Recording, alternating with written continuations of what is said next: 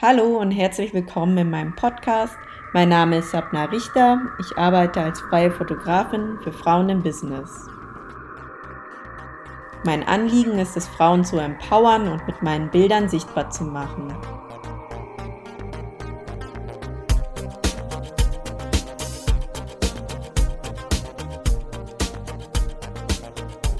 Hallo ihr Lieben, herzlich willkommen zur zweiten Folge. Heute ist Anja Mörk bei mir zu Gast. Sie ist auch Fotografin, hat aber auch noch andere Jobs. Und welche das sind, erfahrt ihr gleich am besten von ihr selbst. Ich wünsche euch ganz viel Spaß beim Zuhören. Ja, hallo Anja, schön, dass du da bist. Hi, ich freue mich. Dankeschön. Ich freue mich auch. Und wir haben uns ja schon kurz kennengelernt, letztens beim Shooting, wo wir uns gegenseitig fotografiert mhm. haben. Da konnten wir noch nicht so viel quatschen, aber. Das ist aber blöd. Man muss sich entscheiden zwischen, ich mache das Gesicht fürs Foto und mhm. ich erzähle was, ne? Ja. Ja, deswegen würde ich sagen, stell dich doch mal kurz vor und dann ja, ich bin Anja, ich bin Fotografin in München und mache aber auch Videos und mache auch noch ein paar andere Sachen. Das hat alles mit meinem etwas verwirrenden Lebenslauf zu tun. Also ich mache auch Videos, ich bin beim Radio, bin Moderatorin und äh, ich schreibe aber zum Beispiel auch. Also okay, das man könnte es jetzt als Content Producer bezeichnen, glaube ich. Ja, ja, aber, doch, ist ja alles auch Content. Ja, aber das ähm, Herz hängt an den Fotos.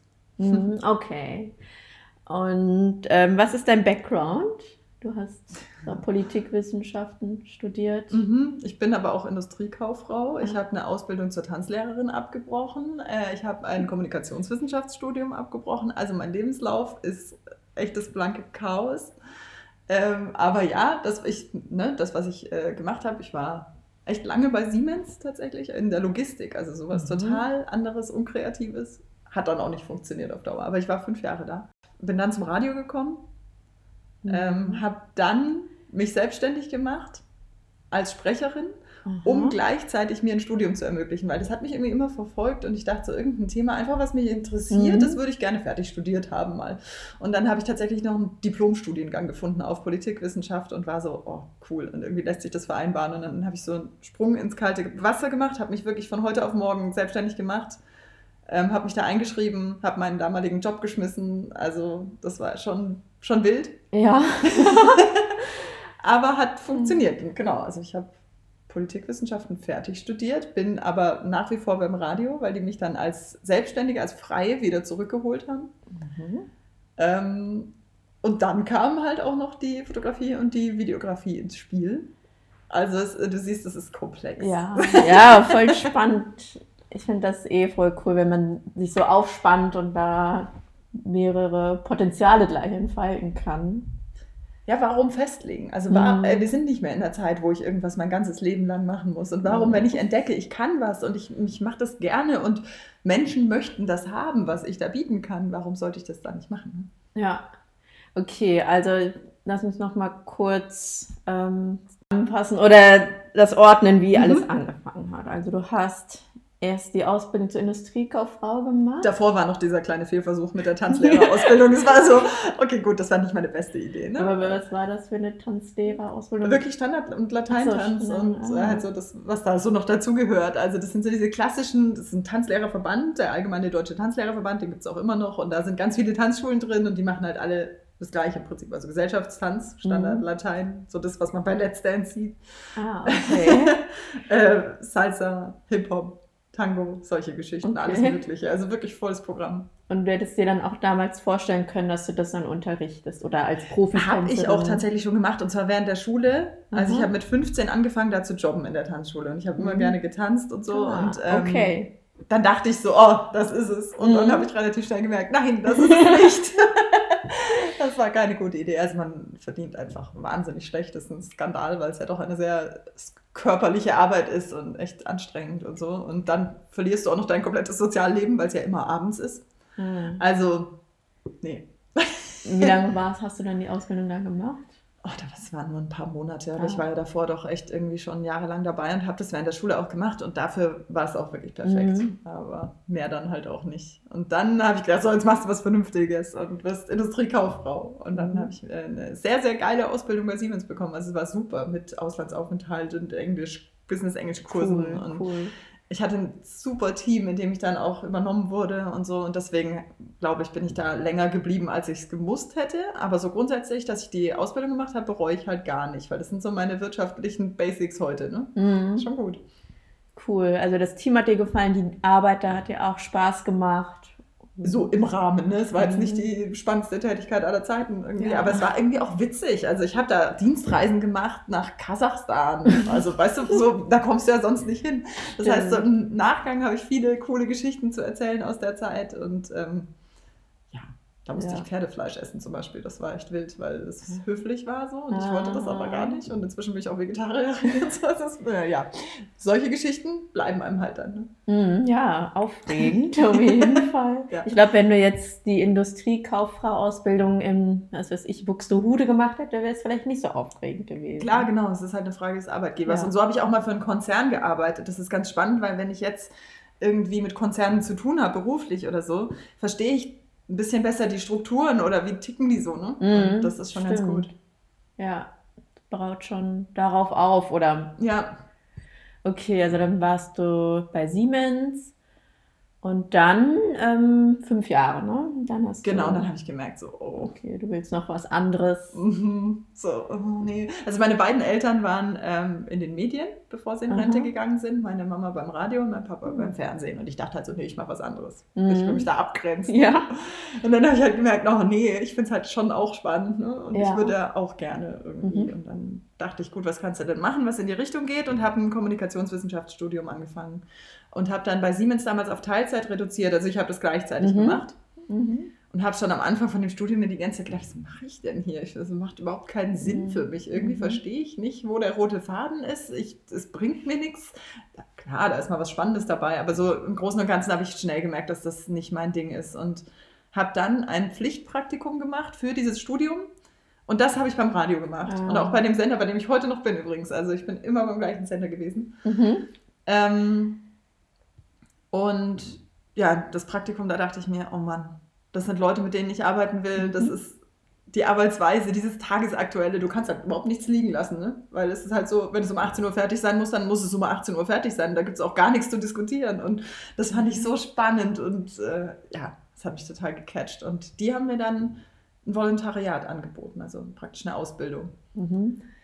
Ähm, das aber hast du dann noch weiter studiert oder hast du dann abgebrochen? Genau, das, das ging eben nicht. Mhm. Also das war wirklich so Vollzeit oder gar nicht. Und da wusste ich auch, da kann ich auch nebenher nichts machen, weil okay. also so ein äh, Radioredaktionsjob ist echt ähm, ja, fordernd und braucht auch viel Zeit. Und dann habe ich das äh, Studium geschmissen, habe bei Siemens gekündigt. Ah ja, da warst du ja auch noch. Da war ich auch noch. du siehst mhm. mein Leben, ne? Ähm, ja, und habe dann beim Radio angefangen, habe dann diese Ausbildung gemacht. Wir haben verkürzt auf eineinhalb Jahre, weil ich relativ schnell alles gemacht habe, was ich da mhm. so machen konnte. Und dann bin ich da geblieben. Ja. Als Redakteurin damals und Nachrichtensprecherin. Wie lange warst du dann da angestellt? Und oh, das müssten in Summe auch so vier, fünf Jahre gewesen sein, denke ich. Mhm. Als Festangestellte, genau. Und das war wirklich, ich habe dann gemerkt, so dieser Studienabbruch war schon richtig. Ja. Aber irgendwie fehlt mir was. Für meine persönliche mhm. Entwicklung fehlt mir ein Schritt und das war gar nicht so dieses, damit ich es irgendwie herzeigen kann und immer ja. einen sicheren Job habe oder so, weil darum habe ich mir auf, also Gott sei Dank irgendwie nie groß Sorgen gemacht. Ich habe hab immer gedacht, na, du findest schon irgendwo einen Job, ne? Notfall Jobs halt im Café. Mhm. Jetzt gerade mit Corona kann man froh ja. sein, wenn man es nicht macht. Aber ähm, das war so, ja, für mich fehlt mir einfach noch was. Und irgendwie hätte ich gerne ein abgeschlossenes Studium. Und ähm, dann habe ich damals auch gefragt, ob es vielleicht möglich wäre, dass ich Teilzeit beim Radio bleibe und das irgendwie nebenher mache. Und ähm, die Führung damals war so ein bisschen kompromisslos, was das angeht, so das Modell. Und hat halt mhm. gemeint, nee, ähm, dann nicht. Und dann habe ich gesagt, gut, dann muss ich jetzt aber auch gehen, auch wenn mir echt das Herz blutet. Ich liebe diesen Laden, aber dann muss ich jetzt gehen und dann muss ich das jetzt machen. Und dann habe ich mich informiert, was ich denn machen könnte. Und dadurch, dass ich in den Nachrichten viel war damals, fand ich halt Politik schon total spannend und dachte so, vielleicht wäre das was. Und dann habe ich rausgefunden, oh, es gibt noch einen, einen letzten Diplomstudiengang in München mhm. auf Politikwissenschaft und die Einschreibung läuft noch drei Tage. Krass. Das heißt, ich hatte drei Tage, um mich zu entscheiden, meinen geliebten Job zu schmeißen und das Studium zu machen. Das war natürlich Horror. Weil ich wusste, ich kann jetzt selbstständig auch machen, weil die Alternative irgendwo anders, ein Werkstudentenjob oder so, nee. Ja, habe ich es gemacht. Wow. Schon krass. Also mutig auch, ja. Das hatte auch viel mit Angst zu tun. Also Mhm. ich glaube, ich bin schon eher mutig. So. Und gerade was solche. Entscheidungen auch angeht, da haben meine Eltern auch immer gesagt, du machst es schon. Und das, das wird schon. Wenn du es machen willst, mach das. Und das finde ich total cool, wirklich. Das hat mir so viel beigebracht, auch weil es tatsächlich immer funktioniert. Also ich habe es jetzt öfter ausprobiert, es funktioniert immer. Man, man kommt immer weiter. Ähm, aber das war schon krass. Ja. Also so selbstständig machen ohne einen einzigen Kunden. Ja, ich habe dann Kredit aufgenommen auch, weil ich habe Mhm. es schon selber finanziert. Aber im Moment, Ja. ähm, du war, wolltest ja dann das Studium erst machen, da warst du ja dann noch nicht selbstständig oder hast du dich dann auch das habe parallel? ich gleichzeitig Ach gemacht. so. Ja. Ich dachte so, wie finanziere ich mir das dann? Ich kann ja nicht einfach nur studieren, also ich muss ja von Also, irgendwas leben. ja. Ich wohne hier in München, äh, Mhm. wo die Mieten exorbitant teuer sind. Also von dem her muss das jetzt irgendwie laufen. Mhm. Da dachte ich, naja gut, Selbstständigkeit kriegst du bestimmt irgendwie hin, aber nicht sofort. Also Ja. brauchst ja auch erstmal ein bisschen Anlauf. Und dann dachte ich, gut, wie viel Geld brauche ich, damit ich das, damit ich das Mhm. hinkriege? Und dann im Nachhinein, wenn ich darüber jetzt nachdenke, also ich habe mir einen Kredit genommen von 10.000 Euro und von dem Kredit habe ich drei Monate gelebt, Mhm. habe mir mein Equipment gekauft. Also, ne, ich musste mir irgendwie diese ganze Aber ähm, womit wolltest du dich selbstständig machen? Weil zu der Zeit warst du ja noch nicht in der Fotografie. Genau, als Mhm. Sprecherin. Ach, als Sprecherin. Also als Moderatorin und als Sprecherin, ich kann Events moderieren, solche konnte ich Mhm. auch damals schon und ähm, vielleicht eben auch für journalistische Tätigkeiten. Ich habe damals alles gemacht, was in die Richtung ging. Dann habe ich wirklich bei Tonstudios angerufen, habe gesagt, braucht ihr jemanden? Es ist super schwierig, da reinzukommen. Ähm, die Folge war dann zum Beispiel, dass ich, es ist eine lustige Geschichte, was ich gemacht habe. Kennst du diese Sendungen, wo Frauen sich ihr Brautkleid aussuchen? Nee, die Sendung nicht, aber das Konzept kommt mir bekannt vor. Genau, also so ein Reality-TV Ja. Schmarrn, Mhm. sage ich jetzt mal. Also kein qualitativ Ja. hochwertiges Fernsehen. Ähm, Da hast du gearbeitet. da gab es, es gibt ja den Sender TLC, den äh, amerikanischen Frauensender TLC. TLC? Genau, die wurden irgendwann nach Europa geholt. Und für die habe ich die deutsche Overvoice-Geschichte gemacht. Neun Sta acht Staffeln, neun Staffeln, weiß ich gar nicht. Also ich bin in jeder Folge irgendwo zu hören. Aber was heißt Overvoice? Du sprichst es quasi auf Deutsch. Also wenn du Overvoice ist praktisch, wenn du den englischen Originaltext noch hörst und drüber Ach liegt eine so, deutsche ah. Stimme. Das. Ja, genau. Toll, ja. Super, bin ich total stolz drauf. Nicht. Aber War ja, doch bestimmt lustig da. es war lustig und Mhm. irgendwie ich musste halt auch alles nehmen, was da kommt. Und dann hatte ich einfach ein riesiges Glück. Ich habe damals bei meinem Radiosender immer gesagt, Leute, ich will eigentlich moderieren. Und wenn ihr irgendwie die Chance seht, bitte holt mich wieder an Bord und Mhm. bitte lasst mich irgendwie, lasst mich ausprobieren. Und da war immer das Feedback sehr schlecht. Also das ist ja auch immer so persönliche Präferenz. Ne? Dein Chef, wie Mhm. findet er dich? ja. sieht er dich da oder Ja. nicht? Und ich sage es ganz diplomatisch, ähm, privat haben wir uns super verstanden, aber ähm, dienstlich war es super schwierig mit ihm und er hat mich da aus irgendeinem Grund gar nicht gesehen und hat gesagt, äh, nee, das wird nichts. Also schwingst Okay. dir komplett ab, kannst vergessen. Und ich habe immer wieder gesagt, aber wenn es so kommen sollte, dass du irgendwie denkst, du könntest es ausprobieren, dann lass es uns probieren. Mitten in der Nacht ist mir egal, wenn wir keine Hörer haben, aber lass es uns ausprobieren. Er war immer, nein, nein, nein. Und dann, da war ich zweieinhalb Monate selbstständig, klingelt mein Telefon und er sagt, du, wir haben einen totalen Notstand, ich weiß nicht mehr, wen ich senden lassen soll, du kennst den Sender Boah. wenigstens, wir probieren das jetzt aus. Krass. Diese Woche, ich glaube Mittwoch war es, von 9 bis 11 abends, da haben wir wenig Hörer, sondern da kann man Testsendungen machen, das wird meistens so gemacht, Mhm. klar. Ähm, und wenn das klappt, dann kriegst du Samstag früh die Sendung. So, oh, Gott. Ja. Samstag früh ist auch noch richtig gut. Also es sind viele Leute am Start und oh ja, also, war krass. Und dann haben wir es ausprobiert und ich bin tausend Tode gestorben. Also das Gefühl, eine erste Live-Sendung im Radio Ja, zu machen, kann ich nicht beschreiben. Da kriege ich Gänsehaut, weil es so gruselig ist. Weißt du noch, worum es da ging?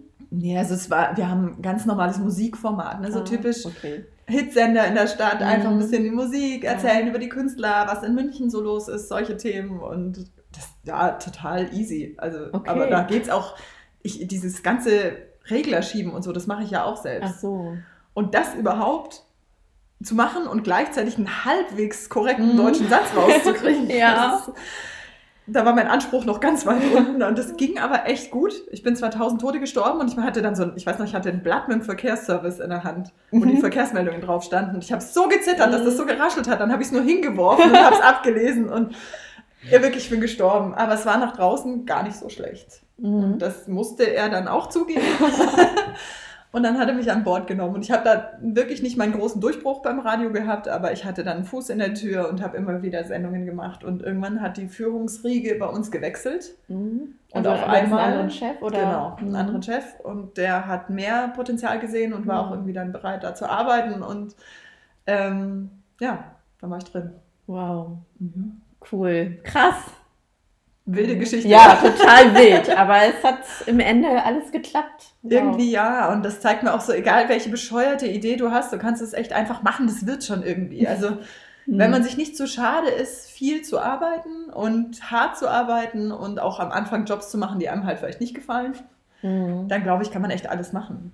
Okay, und dann hast du natürlich die anderen Jobs auf Eis gelegt und warst dann erstmal. Nö, gar nicht. Ach nö, so. nö, ich hatte da so meine, ach, was hatte ich denn? So ein, zwei Sendungen die Woche. Ah, okay. Und das hätte mir jetzt auch noch nicht die Miete gezahlt Mhm. allein. Aber ähm, ja, ich habe dann auch Sprecherjobs dazu gemacht. Dann habe ich, ich kenne einen Reiseführer-Autor, der schreibt Reiseführer für die USA. Und die Mhm. habe ich Korrektur gelesen. okay. Sowas habe ich auch gemacht, ne? weil ich halt einfach gesagt habe, ich mache halt jetzt alles. Ne? Mhm. Okay, und wie ging es dann weiter? Ja, dann habe ich dieses Studium gemacht. Das hat natürlich Mhm. auch irgendwie viel Zeit in Anspruch genommen und war echt aufwendig. Das hat aber gut geklappt. War ich nach dreieinhalb Jahren schon durch. Oh. Ähm, und war nebenher immer beim Radio. Und dann eben, also erst nach ein paar Jahren tatsächlich, hat dann da die Führungsriege einmal gewechselt. Wir hatten einen neuen Chef. Ich habe viel mehr Sendungen gemacht, ähm, sodass ich dann da auch richtig Bock hatte, nach dem Studium noch weiterzumachen. Mhm. Und ähm, es war so ein kleines Viech vor meinem, Ja, meinem Gesicht, ne? Vielleicht. Ich habe sie gefangen, glaube ich. Im Frühjahr immer. Ähm, ja, und bin weiterhin beim Radio geblieben und habe dann aber natürlich auch Zeit für neue Projekte gehabt. So, und dann ging es wieder los. Ne? Wenn ich Zeit habe, dann passieren die wildesten Sachen. Dann habe ich, ähm, und das war das, wie ich endgültig zur Fotografie gekommen Mhm. bin. Also wir kommen der Sache gerade näher. Ja. Ähm, ich habe es immer gerne gemacht. Also ich war auch in der Grundschule hatte ich schon so eine Ritschratsch-Kamera so zum, weißt du, zum Auseinanderziehen Ja, und ja. so und dann auslösen und so. Ich hatte immer irgendwie einen Fotoapparat, fand das cool. Ähm, aber Hättest- dass es professionell ja. wurde, das kam dann erst. Und das war auch wieder so eine lustige Geschichte. Ich hatte, äh, also ich habe auch immer noch eine sehr gute Freundin, die Julia. Mhm. Und ähm, wir waren ganz Stand-Up-Paddeln. Wir haben das irgendwann für uns entdeckt, haben uns mal die Boards von meinen Eltern ausgeliehen und sind dann Mhm. mal losgezogen. Wann war das? Weißt du noch ungefähr? Ähm, vor vier Jahr? Jahren. Mhm. Mhm. Also 2017. Ja, Genau. Und dann haben wir da mal so spaßeshalber, weil mein, mein Vater hat auch eine GoPro, haben wir da so Fotos gemacht, ne? Und dann Mhm. habe ich mir auch relativ schnell selber eine GoPro zugelegt, weil ich es einfach lustig fand. Und dann haben wir von uns so Fotos auf dem Board, so total Spaß, was halt zwei Mädels machen, die halt irgendwie Spaß haben, ne? So einfach Ja. geblödelt. Ja. Und dachten uns aber irgendwie, na, jetzt haben wir auf Facebook unsere ganzen dienstlichen Kontakte auch. Ich bin irgendwie Mhm. selbstständig, will ich jetzt nicht die ganze Zeit irgendwelche Bikini-Fotos da Ja. reinknallen. ähm, und dann haben wir das auf Instagram gepostet, haben gesagt, komm, wir machen uns jetzt so einen Channel auf. Wie nennen wir den? Ja, äh, wir sind Mädels, äh, wir haben Subs, also nennen wir uns Girls on Subs. so, total kreativ. Und haben da angefangen, unsere Fotos zu posten und haben innerhalb von kürzester Zeit gemerkt, wir haben eine dermaßen Nische getroffen und so eine Marktlücke und es gibt sowas wie uns noch nicht. Die Leute haben Fragen ohne Ende zu den Boards, äh, wollen wissen, wo wir paddeln gehen oder wollen einfach nur gucken, wo wir da so paddeln. Und dann hatten wir auf einmal Follower aus 200 Ländern irgendwie, keine Mhm. Ahnung, also über die ganze Welt verstreut. Du kannst es dir nicht vorstellen. Ähm, und sind total in die, in die Höhe gewachsen. Dann hatten wir sofort einen Sponsor. Das ging total schnell. Nach einem halben Jahr hatten wir einen Sponsor, Krass. der uns Boards gestellt hat, erstmal nur. Inzwischen stehen wir Mhm. bei denen richtig unter Vertrag und schreiben für die auch Features und so. Ähm, ja, total verrückt. Und dann wurde das irgendwie so dienstlich. Und Julia hat Mhm. sich auch selbstständig gemacht gehabt dann inzwischen. Und ähm, dann haben wir das irgendwie auch noch so richtig gemacht. Und dann ging es aber natürlich los. Und man könnte ja noch viel coolere Fotos Mhm. machen. Dann nehme ich mal die Kamera mit. Hm, vielleicht reicht mir die Kamera nicht mehr, weil hm, andere Objektive, andere Kamera. Gut, kaufe ich mir eine neue Kamera. Und Mhm. ähm, dann habe ich schon gleichzeitig gemerkt, okay, das ist aber für mich viel mehr als nur diese Stand-Up-Paddle-Geschichte. Und ich habe immer super gerne Menschen fotografiert. Mhm. Ja, und dann ging es los. Mhm. Also hast du so die Liebe entdeckt zur Fotografie. Ja, so wieder neu entdeckt und mehr Mhm. als privat. Also das kam mir vorher nie in den Sinn. Ich dachte auch immer, da bin ich nicht gut genug dafür. Also, Ja. ne, so, wenn du Fotograf werden willst, dann musst du eine Ausbildung machen Mhm. als Fotograf, musst du assistieren und ähm, bei irgendeinem großen Starfotografen mitlaufen. Mhm, ja. Ein Studio will es ja eigentlich auch nicht. Also ich wollte nie Studiofotografie machen. Und das war aber noch so meine Einstellung. Das ist total falsch. Also, ja, Mhm. ja, man hat ja, glaube ich, dieses Bild einfach. Da. ne, von früher so. Mhm. Ja, und irgendwann merkt so, nee, brauchst du alles gar nicht. Mhm. Kannst du irgendwie auch so machen. Und dann waren die Leute echt so, boah, deine Bilder sind so cool und deine Porträts, und kann ich vielleicht auch sowas haben? Dann dachte ich, ja gut, aber das kann ja jetzt kein Zufall sein. Das können die ja nicht alle nur sagen, weil sie mit mir befreundet sind, Mhm. sondern vielleicht ist da was dahinter. Ja, war es wohl auch. Und ähm, dann hast du erstmal so die, wie nennt man denn diese Fotografie? Natur? Ähm, Ich nenne es immer Outdoor-Fotografie, Outdoor, ja, weil dann kannst du Menschen drauf haben, Tiere Ja. und Landschaften. Und dann ist das für Ja. mich Outdoor-Fotografie. stimmt, das umfasst es sehr gut. Ja. Ähm, Das habe ich, genau, das ging dann direkt natürlich auch deswegen los. Also wenn wir dann zum Beispiel Artikel geschrieben haben für irgendwelche Stand-Up-Paddle-Zeitschriften oder für unseren Sponsor, die das auf ihrem Blog dann äh, veröffentlichen oder so, dann haben wir natürlich nicht nur uns jetzt auf dem Board fotografiert, sondern Mhm. dann auch die Landschaft drumherum. Wir waren zum Beispiel viel am Eibsee und der Eibsee ist immer so ein Magnet Mhm. für alle. Ne? Alle Ja. feiern den Eibsee. Ähm, ja, so kam das dann. Mhm. Und dann hast du auch angefangen, Freunde, Bekannte Genau. zu Das habe fotografieren. ich so parallel immer gemacht und so ein bisschen nicht so zielgerichtet am Anfang. Mhm. Und wusste auch gar nicht, was, was will ich denn jetzt eigentlich machen? Will ich jetzt irgendwelche Haustiere? Na gut, das, wollten, das wollte ich nie. Mhm. Menschen fotografieren oder nur Landschaft, aber wie verdienst du als Landschaftsfotograf dein Geld? Ähm, dachte mir auch, nee, ich mag ja Menschen total gerne. Vielleicht magst du echt auch Menschen fotografieren. Habe es halt einfach so ein bisschen ausprobiert und dann wurde das, glaube ich, immer besser. Mhm. Und ähm, dann dachte ich, nee, Porträtfotografie ist das, womit du wirklich Geld verdienen möchtest. So, und das kam mir dann erst nach und nach. Mhm. Und hattest du damals schon so einen Stil entwickelt oder? Mhm. Ja, ich glaube, das kann man schon schnell. Also ich fotografiere total offenblendig. Also mit, Mhm. äh, für alle, die jetzt nicht fotografieren, mit, ähm, oh Gott, das war so schön. Hintergrund? Verschwommener Hintergrund, verschwommener Vordergrund, nur ein sehr kleiner Teil des Bildes ist scharf. Also zum Beispiel nur das Gesicht ist scharf oder sogar nur mal ein Auge ist scharf und der Rest ist unscharf. Also das ist so ein bisschen mein Ding, das liebe ich. Ich liebe auch Gegenlicht, also gegen die Sonne zu fotografieren. Äh, früher ja auch undenkbar, ne? Früher hat man das ja Ja. auch, das geht ja gar nicht. Und wenn dann, dann musst du demjenigen so einen Blitz ins Gesicht knallen, dass derjenige aussieht wie frisch aus dem Otto-Katalog. Ja. Ähm, das sind ja alles Sachen, die gehen heute, zum Glück. ja, vielleicht auch dank der Technik. Ja, Hm. Früher, ich weiß nicht, da hat man ja noch analog fotografiert. Ja, ja, natürlich. Also, und da hattest du auch einfach nicht die Chancen. Wir können rumprobieren Ja. und dann lösche ich halt 2000 Fotos, weißt du? Genau. Kommt schon mal vor. Mhm. Aber wenn du überlegst, du hast 36 Bilder Ja. auf dem Film, dann wird es halt eng. Ja, da kannst du nicht mal eben so. Ja. Aber ich finde es total cool, so Challenges zu machen. Das können wir auch mal machen. Was denn? Ähm, dass wir zum Beispiel, wir ziehen los, also das ist mit Corona immer alles blöd, aber ähm, wir ziehen los und sagen, wir, wir machen fünf Porträts Mhm. Und du darfst wirklich nur fünfmal auslösen. Ja. Oh ja. Davon muss eins Gegenlicht sein, eins muss äh, so, ne? Da kannst du halt so Mhm. Aufgaben okay. stellen. Ja. Und das ist halt echt ein hartes Training. Also man ist hinterher auch nicht wirklich zufrieden mit seinen Bildern, weil man natürlich gewöhnt Ja. ist, seine 100 Chancen zu haben. Genau. Aber man wird halt besser, ne? Mhm. Ja, voll cool. Das Machen wir machen wir ja. mhm. Okay. Und ähm, aber damals hast du noch nicht so Business-Porträts gemacht oder eher Ja, wenn dann so, wenn sich's ergeben hat, ne? Wenn das jemand Mhm. gebraucht ich hat. brauche ein dann- Bewerbungsbild. Genau, so. genau. Mhm. Und dann irgendwann kommt ja aber so der Punkt, da bist du dann so, das kennst du bestimmt auch, da bist du so gut geworden, dass alle deine Freunde kommen und sagen, kannst du meinen Hund fotografieren, mein Kind fotografieren, meinen Babybauch fotografieren, meine Familie, meine Hochzeit, äh, ich bräuchte neue Bewerbungsbilder und dann hast du halt einfach so pro Freund, den du hast, irgendwie sieben Anlässe, die du fotografieren sollst und du merkst, du kannst es nicht machen. Du musst jetzt Nein sagen zu solchen Sachen. Das fand ich einen schwierigen Punkt. Meinst du denn jetzt, weil es zu viel war oder? Genau, also äh, Mhm. weil es zu viel war und weil du ja auch die falschen Sachen sonst herzeigst. Du willst ja deine Arbeiten auch zeigen und damit Ja. neue Kunden Ja. bekommen. Wenn ich jetzt anfange, Hochzeitsbilder herzuzeigen, ja, wer kommt denn dann? Natürlich die Leute, die heiraten wollen. Und Ja, dann äh, genau. wird es schwierig. Deswegen, man muss sich, finde ich, echt einschränken auf das, was man machen möchte. Ja, was einem Spaß macht. Genau. Mhm. Das andere kannst ja machen, aber Ja. du kannst ja nicht herzeigen. Genau. so mache ich es auch. Ja. Und ähm, war denn das, ähm, wenn das Freunde waren, so ein Problem dann für dich dafür Geld zu nehmen oder Ja. wie war das? Oh ja. Mhm. Kennst du es auch? Ja. Also nicht überhaupt dafür Geld zu nehmen, aber dafür so viel Geld zu nehmen, wie es wert ist. Mhm. Also wie ich mir wert sein sollte. Oh, das ist schon schwierig, ja. Und dann Ja. sagst du, ah, es sind ja nur zwei Fotos, Ach, dann mache ich die umsonst. Aber so, Mhm. nein, um Gottes Willen kannst du nicht machen.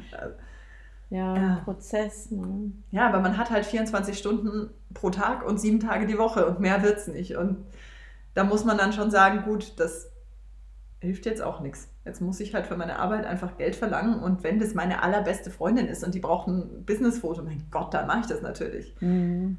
Aber so für erweiterten Freundeskreis, das geht gar nicht mehr. Nee. Habe ich auch gerade erst wieder jemandem abgesagt und ich fühle mich so schlecht. Oh. ja, irgendwie tue ich mir da schwer. Hm, ja. Ja, das ist, ich weiß, man wächst vielleicht auch so damit auf, Mhm. dass, ja, das ist doch ein Freund, da kannst du dann nicht Ja, äh, ich so und so viel nehmen. Wie ist, also okay, ist es mittlerweile immer noch da, fühlt sich schlecht? Es wird Das besser. Ich glaube, ich werde mich wahrscheinlich immer schlecht fühlen deswegen, aber ich werde Mhm. besser. Ich muss echt sagen, ich muss jetzt mal hier äh, einen ganz großen Fotografen erwähnen und zwar äh, Thorsten Rother, der ist gar nicht mehr so aktiv mit der Fotografie, Mhm. wirklich im Sinne von, so wie er es früher gemacht hat, Werbefotografie, große Aufträge. Ähm, der macht inzwischen einen Blog mit seiner Freundin zusammen, Mhm. der total toll ist, irgendwie übers Fünfseenland und alles, was es da so gibt. Und dann fotografiert er da die Imker oder die, dann backen sie Brot oder so. Und das, die Bilder alleine sind so schön. Und früher hat er aber ganz große Werbefotografie, also macht er glaube ich schon auch noch immer noch, Mhm. aber halt nicht mehr so viel.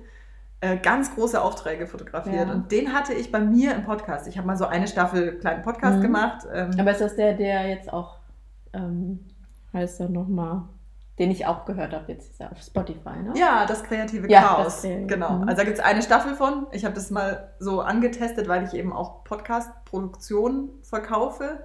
Das heißt, man kann sich das bei mir mal anhören, wie sowas Mhm. klingt. Mhm.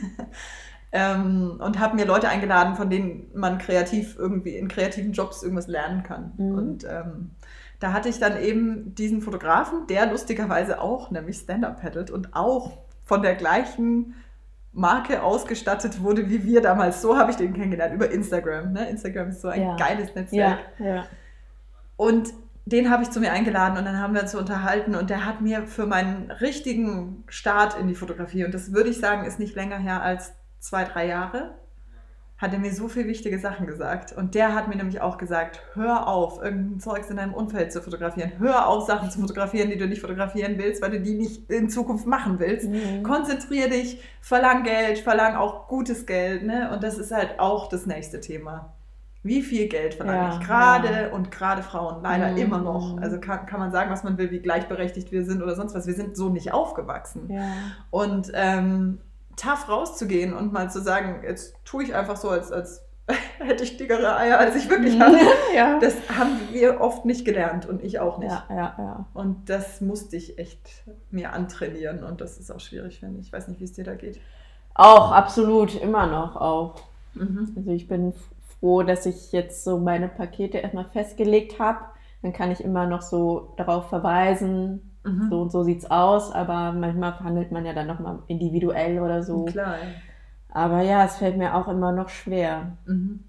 Aber es ist so wichtig. Es ist echt Mhm. wichtig. Und zwar jetzt nicht nur dieses, äh, man ma äh, macht den Markt kaputt. Ja, klar, gut. Wenn du jetzt ein absolut aufstrebendes Supertalent hast, der zufällig äh, geerbt hat von seinen Eltern und nie wieder arbeiten muss und der fotografiert jetzt umsonst alle Leute, dann hat man vielleicht ein Problem.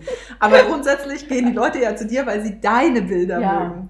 Genau. Und die werden das Geld bezahlen. Und das, Mhm. ist, das muss halt rein in den Kopf. Ja, das, das sehe ich auch so.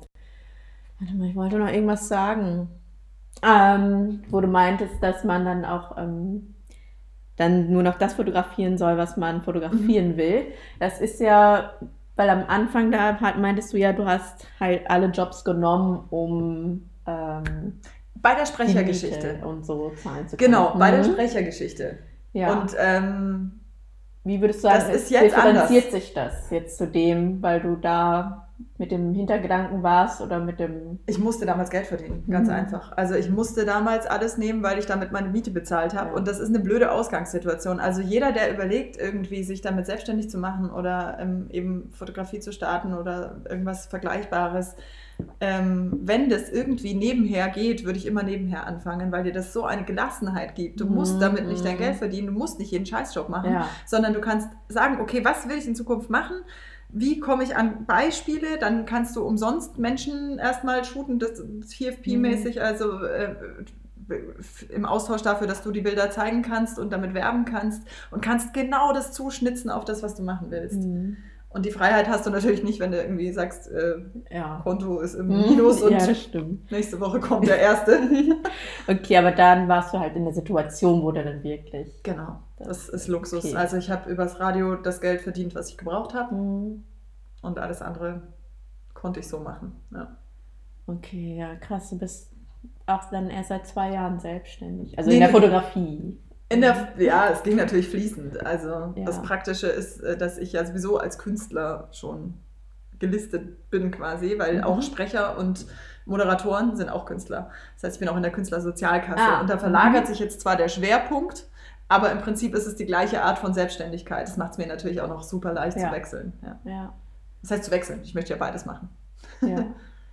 Okay, und dann ähm, bist du ja, machst du auch Video noch, Produktionen. Genau. Mhm. Wie kam es dazu? Das gleiche Spiel, auch tatsächlich über die Girls on Subs, mhm. weil wir auch für uns angefangen haben, Videos zu drehen. Ich ja. muss dazu aber sagen, wirklich, ich habe schon früher so, so blöd so Dia-Shows auf Musik und so gemacht mhm. zu irgendwelchen Geburtstagen, wo ich halt irgendwie 16 war. Also ich habe das schon immer gemocht gerade so auf Musik produzieren ist genau mein Ding. Also mhm. mir die Musik anzuhören und dann auch äh, Musik aussuchen für irgendein Projekt dauert bei mir echt stundenlang, weil ich, da könnte ich mich austoben, das finde ich toll. Und dann hat es auch so angefangen, dann habe ich mich da immer mehr reingefuchst und ich habe mir das auch wirklich alles selber beigebracht und ähm, das ist was, das ist halt super gefragt.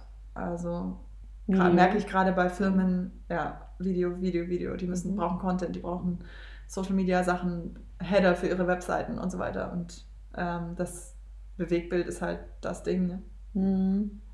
Ja. Das ist schon cool. Also, aber ich fotografiere lieber. Ja, ja, hattest du ja eben schon gesagt, mhm. dass das ist das, was du am liebsten machst. Und du hast ja auch vorhin mal erwähnt, dass du auch auf Reisen bist und da auch arbeitest, aber auch Urlaub machst. Das genau, ja. Vorhin haben wir Festplatten durchforstet, genau. da sind wir da drauf gekommen. Ähm, das ging natürlich auch wieder über die Girls und Subs los. Also, ähm, dass wir dann zum Beispiel mal, bin ich mit einer Freundin, einer anderen Freundin nach Sardinien und habe halt äh, das Board mitgenommen. Und dann sind wir da paddeln gegangen, dann habe ich da Bilder gemacht. Und dann kamen auf einmal die ersten Stand-Up-Paddle-Magazine und haben gesagt, äh, Alter, wie gut sind eure Fotos, ja? So, kann man da, können wir da irgendwas Geil. machen? Kannst du da mal was dazu schreiben, was du da erlebt hast und so?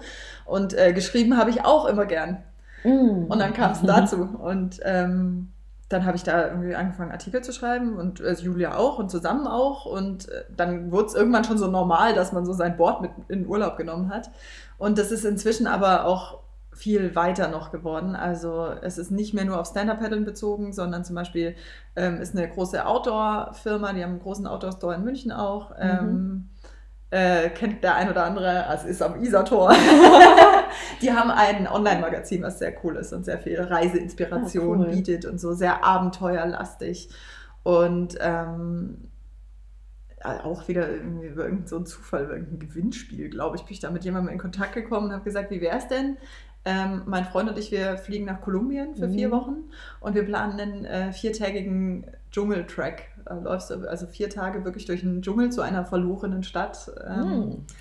Und super spannend. Und wollt ihr dazu eine Story haben? Und dann waren die echt total begeistert und haben gesagt, ja, unbedingt. Und dann äh, wurde das immer mehr so. Dann haben wir auch über Reisen geschrieben, die in der Vergangenheit lagen, also wo ich schon war Aha. und halt natürlich trotzdem die Fotos hatte. Und ähm, ja, dann habe ich zum Beispiel in Kolumbien dann das ist Horror, ne? Luftfeuchtigkeit ohne Ende und du läufst mit deinem ganzen Kameraequipment in den Dschungel. Oh, ja, Blut und Wasser geschwitzt, aber äh, hat geklappt. Ich habe auch tatsächlich vier Tage die Drohne rumgetragen, nur mhm. um ganz am Ziel einmal zu fliegen. okay. Hat sich gelohnt. Hm. Hat sich gelohnt. ja, das stimmt, das ganze Equipment, oh Gott. Mhm. Aber bis Na, die anderen sind halt so einen Mini-Rucksack losgelaufen und hatten dann eine kurze Hose und ein T-Shirt zum Wechseln, weil ich meine, irgendwann müffelst du eh, wenn du vier Tage durch den ja. Dschungel rennst. Und ich hatte halt schön 10 Kilo Fotoequipment auf dem Rücken. Puh. Hat sich gelohnt, würde ich jederzeit wieder machen. Ja, ich bin da meistens zu bequem und denke mir, ja, ich wäre dann eher die eine, die nur eine Unterhose mitnimmt. Und Was ja gut ist. Ganz ehrlich, Urlaub ist das natürlich dann nicht nur. Also wenn du dann Mhm. irgendwie bis zum Oberschenkel im Schlamm stehst und irgendwie von Moskitos zerstochen bist, in dem Moment zu sagen, gut, jetzt packe ich aber noch die Kamera aus und mache noch ja, ein Bild, ja, ist jetzt nicht das bequemste der Welt. Und ähm, stimmt. da bleibt manchmal natürlich so der Urlaubscharakter auch so ein bisschen auf der Strecke, Mhm. also wenn du beides gleichzeitig machst. Aber andererseits ist es natürlich auch super cool. Also Ja. wer will denn nicht so arbeiten? Ja, eben, stimmt. Aber es ist nicht nur schön. Also nicht nur so, Mhm. oh, ich bin ein bisschen im Urlaub, mache ein bisschen Fotos, sondern es ist eben auch anstrengend. Ja, ja. Also das sieht man ja dann bei den meisten Influencern nicht so, was dahinter alles steckt. Ja, Mhm. also ja, das ist auch so eine Gruppe. die- Influencer finde ich ist auch so super breit. Ich finde es so schade, dass es da quasi nur einen Sammelpool gibt für die, die wirklich die, die schlechtesten Bilder machen, sich überhaupt nicht um ihre Community kümmern und äh, äh, Werbung für jeden Schmarrn machen. Mhm. Und dann gibt es aber welche, die so eine richtige Community aufbauen, die da mit Leidenschaft dahinter sind, die noch versuchen, ihren Followern irgendwas beizubringen und so. Und das sind richtig coole Leute zum Teil. Ne? Ja, total. Ja, und das ist eine Riesenarbeit. Ja, das unterschätzt man Ja. oft. Oder man sieht es ja halt nicht. Man sieht ja immer nur das Endergebnis. Ja, Oder das ist ja auch oft bei den, bei verschiedenen Leuten, die, was weiß ich jetzt, erfolgreich nach außen hin scheinen, sieht man ja auch nur so das von außen, aber Ja. diesen Weg, den sie da durchlaufen sind, die tausend Tode, die sie da gestorben sind, eben. Ja, weiß man nichts von. eben. Ja, du kannst dem anderen immer nur bis vor die Stirn gucken und das äh, muss man sich immer merken. Ja. Ja, und was sind jetzt noch so, woran arbeitest du aktuell? Wo möchtest du noch so hin? Hast du da Pläne? Ja, auf jeden Fall. Also ich habe jetzt gemerkt, okay, Porträt ist schon mal gut, aber ich möchte eben nicht Familienporträts Mhm. und sonst was machen, ähm, was total schön ist und was, glaube ich, auch echt Spaß machen kann, aber es ist einfach für mich persönlich Mhm. nichts, sondern ich äh, will weiter in die Richtung, in die ich momentan auch gehe, ähm, Business und Politik. Also, ne, mein Studium kommt zurück. Jetzt Ja. ist doch noch für irgendwas gut. nee, ich möchte tatsächlich ein bisschen mehr ähm, Politiker fotografieren, weil ich finde, Voll es cool. gibt wahnsinnig viele hässliche Fotos von Politikern. Ja. Wenn man ganz ehrlich sein darf. Ja. Und wieso dürfen die denn nicht cool sein? So, Ja. ne? Die dürfen doch Ja. vielleicht auch cool sein. Mein das haben wir echt auch nötig. gute Bilder. Ja. Jeder da hat ein Recht Ja. auf gute Bilder. Und ich glaube, die Zeit momentan zeigt super krass. Und das Mhm. sage ich völlig unparteiisch. Ich bin äh, wirklich da gerade total enthalten. Aber dass wir Nachwuchs brauchen in der Politik, Mhm. dringend. Ja. Und ähm, das ist natürlich aber null attraktiv. Was sehe ich denn davon? Ja gut, die kriegen Mhm. zwar ein dickes Gehalt, streiten sich aber den ganzen Tag über irgendeinen Mist, kriegen dann äh, die PS nicht auf die Straße und äh, werden dann auch noch von den Medien irgendwie, oder was heißt von Medien, eigentlich von den Leuten gebasht, äh, gerade Mhm. auf sozialen Netzwerken Ja. ja. ähm, ist nicht verlockend. Ne? Von Nee. dem her muss Politik halt auch wieder cool werden und wieder was werden, wo die Leute sagen, oh, da habe ich vielleicht ein Vorbild sogar. Ja? Es gibt jemanden der in der Politik, den finde ich so geil, Mhm. ich will so werden wie die. So, ich möchte das zwar nicht, aber vielleicht kann ich dazu Mhm. beitragen. Ja, äh, fällt mir die ähm, AOC, die finde ich ganz cool. Also ich möchte jetzt nicht Politiker werden, aber ich finde das einfach cool, Mhm. eine Rolle, wie Mhm. das angeht. Ähm, und meinst du, dass die Fotografie dabei helfen kann, dass Politik wieder ein bisschen attraktiver Ja. wird? Ja, weil Politiker auch super aktiv sind auf Social Media. Ja. Und wenn ich da drauf gehe, dann sehe ich da halt wieder so, oh, Ja. ne, so ein Foto, wo du denkst, oh Gott, ja, das ist ja auch keine Werbung für die. Von dem her glaube ich, die Mhm. brauchen das dringend. Und das werden sie nach und nach merken, die Mühlen mal Ja. etwas langsam in der Politik, aber ja.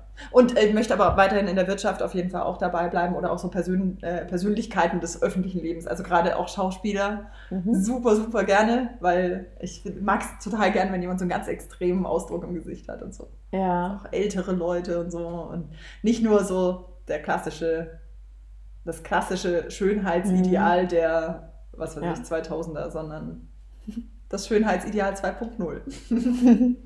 Ja, und das sieht man ja auch in deinen Fotos, dass da Natürlichkeit, Persönlichkeit rüberkommt, nicht alles so. Das freut mich, dass du das sagst. Das finde ich schön, wenn es rüberkommt. Ja, finde ich voll. Also es gefällt mir auch an deinen Bildern. Das freut Das mich so echt. Ja, das ist echt das Ziel. Also das Ziel ist für mich, dass derjenige sich toll findet Mhm. auf dem Bild, aber auch die anderen und sagen, Ja. das sieht eben nicht aus wie irgendeine Kunstfigur, die zu Tode retuschiert oder sonst was wurde, sondern das ist genau die Person, wie sie ist, schön fotografiert. Genau, ja. Und das finde ich bei dir aber auch, ne? Also das Mhm. hast du auch drauf. Danke. Ja. Ja, ist mir auch total wichtig. Äh, Ich hatte letztens noch mit einer Kundin gesprochen, die meinte, dass- dass sie sich erstmal daran gewöhnen musste, sich so auf Bildern zu Mhm. sehen. Ja, weil wir das falsche Schönheitsideal Ja. im Kopf haben, ne? Ja.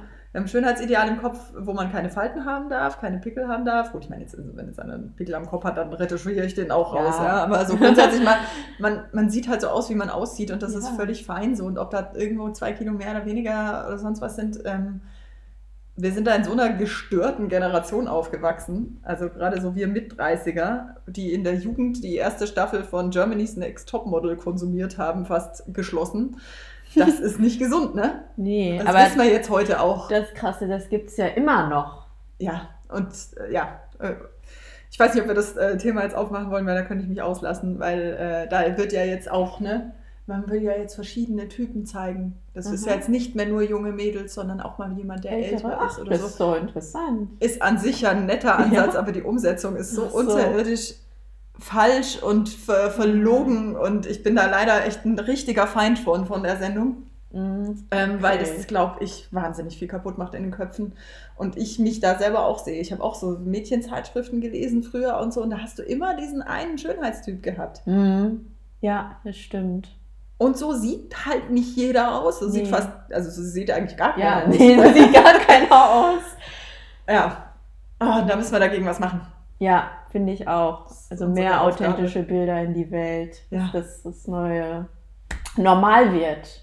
Exakt. Das Mhm. Neue schön vor allem. Ja, Es ist ja nicht nur so, dass derjenige dann normal aussieht. Ja. Sieht ja schön aus. ja genau. Frag dein Umfeld, die feiern solche Fotos ja Mhm. auch. Ne? Aber Ja. man selber Ja, ist dann ja. immer so, äh, aber weißt du, jetzt habe ich mal zugenommen, weil Corona ist und jetzt habe ich aber, Mhm. ne? egal, alles egal. So ist alles raus wie aus siehst Kopf. du dich so mittlerweile auf Bildern? Oder hattest du da mal auch Probleme? Voll, voll, Mhm. oh Gott, ich war furchtbar früher, was mich selber. Also, es ist übel. Mhm. Nase zu groß, hier ein Kilo zu viel und keine Ahnung was. Und ich war da immer anfällig für, für so Schönheitsideal-Dingens Mhm. und so und sah aber halt nie so aus, logischerweise, weil keiner so aussieht. Ja. Ähm, das ist mir total schwer gefallen und das fällt mir immer noch schwer, aber weißt du, was krasserweise geholfen hat, diese Girls on Subs Geschichte? Weil, Mhm. wenn du dich da aufs Board stellst, verschwitzt in der prallen Sonne, im Bikini und du siehst halt genauso aus, wie du aussiehst. Und wir haben immer gesagt, das machen wir nicht. Wir retuschieren uns da nicht dünner, Mhm. dicker, sonst irgendwas, ähm, weil wir genau das falsch finden. Das hat so geholfen, weil ich gemerkt habe, ey, die Leute feiern das, die feiern uns Geil. auch genauso, wie wir sind. Und ähm, ich glaube wirklich, Abschreckung, so ist das Einzige, was da hilft. Ne? Einfach machen. Ja, einfach machen. Einfach mal ein Foto Ja. von sich posten, wo man sich denkt, ach du Scheiße, Ja. wie sehe ich denn da aus? Und Ja. die Leute feiern es trotzdem. Ja, stimmt. Ja, ist echt cool. Ja. Kann man lernen, kann man lernen. ja, Müssen wir lernen. Und hast du auch so das Gefühl, dass jedes Shooting irgendwie auch so gleichzeitig ein Training ist? Total. Ja, Ja, man wird irgendwie von Shooting zu Shooting irgendwie immer besser. total. Ja, es passiert ja auch immer irgendwas, was äh, vorher noch nicht passiert ist. Ja, ja, stimmt. Und wo du dann sagst, oh krass, also wenn das Licht jetzt über so und so und so reflektiert, dann kann ich das, ne? Und wenn du das Mhm. nächste Mal in so einer Situation bist, sagst du, ah, das hat doch letztes Mal so geil ausgeschaut, Hm, mache ich nochmal. Und so. ja. Ja. Und man wird auch souveräner einfach. ja, voll. Irgendwie jede Woche mindestens ein Shooting oder so. Hätte ich gern, aber Hm, schafft äh, klappt nicht, nee. Hm. Also ich habe ja auch noch die ganzen anderen Sachen und Radio und so. Und wenn ich zum Beispiel, ich vertrete auch die äh, Kolleginnen, die, also normalerweise habe ich Freitag, Samstag und meistens Sonntagssendung. Mhm. Hätte theoretisch Montag bis Donnerstag Zeit, aber ich muss ja auch mal atmen zwischendurch. Ja. Ähm, und dann vertrete ich aber auch noch die Kolleginnen, die Montag bis Freitag Mhm. im Sender sind. Das heißt, da kann es schon mal eng werden und dann schaffe ich das nicht. Aber ich versuch's. Ja, ich, ich versuche es auch. Also es ist echt gut, weil ich auch merke, wenn ich jetzt länger nicht fotografiere, dann ist man Ja. wie wenn man lange nicht beim Sport war. Genau. Eine Sache fällt mir Ja. dazu noch ein. Ja, was Und denn? zwar gibt ganz viele Künstler, die darüber irgendwelche Vorträge gehalten. Ich weiß gar nicht, von wem es ursprünglich kommt, aber zum Beispiel Ed Sheeran hat es, glaube ich, auch in irgendeinem Lied gesungen oder so, 10.000 Hours, dass du 10.000 Stunden mit dem verbringen musst, was du machst, bis du richtig gut bist. Richtig gut. Aha, okay. Von dem her einfach machen. Einfach 10.000. machen und üben und besser werden. Und ja. Ja, ja. Ich weiß nicht, wann bei mir die 10.000 Stunden voll sind, aber man wird immer besser. Da geht es halt darum, dass du aufpassen musst, zu welchem Zeitpunkt die, äh, du die Arbeit herzeigst. Also, weil wenn du gerade eine Kamera das erste Mal in die Hand kriegst und jetzt rausgehst und sagst, ich bin der große Fotograf, dann so. unwahrscheinlich, dass das schon so richtig gut sitzt. Und deswegen lieber erstmal ein bisschen üben, ein bisschen machen und dann irgendwann Mhm. sagen, so und jetzt mache ich einen Move und gehe zu, was weiß ich, was man halt will, Agenturen, Zeitschriften äh, Ja. oder auch den Personen einfach, die man gerne fotografieren will. Auf jeden Fall. Aber man muss den Move machen. Genau, es nur ja, wann. Ja, manche denken, ja, ich finde den Absprung, nee, ja, ich bin noch nicht so. Ja, genau, das ist so ein Mittelding, was du Mhm. finden musst. Einerseits lang genug geübt zu haben, Mhm, dass die Ergebnisse, genau. die du hast, so gut sind, dass sie jeden überzeugen, den du überzeugen willst. Andererseits halt aber nicht verpennen. Ne? Ja, So ein schönes Schlusswort. Man muss sich immer aussuchen, welche, äh, ja. welche Probleme man haben will. Ne? Ja.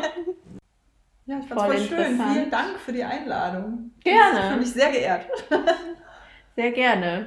So, das war's von Anja und mir. Ich hoffe, ihr konntet das eine oder andere in der Folge für euch mitnehmen und euch inspirieren lassen und euch ermutigen. Und ich sage vielen Dank fürs Zuhören und bis zur nächsten Folge. Ciao.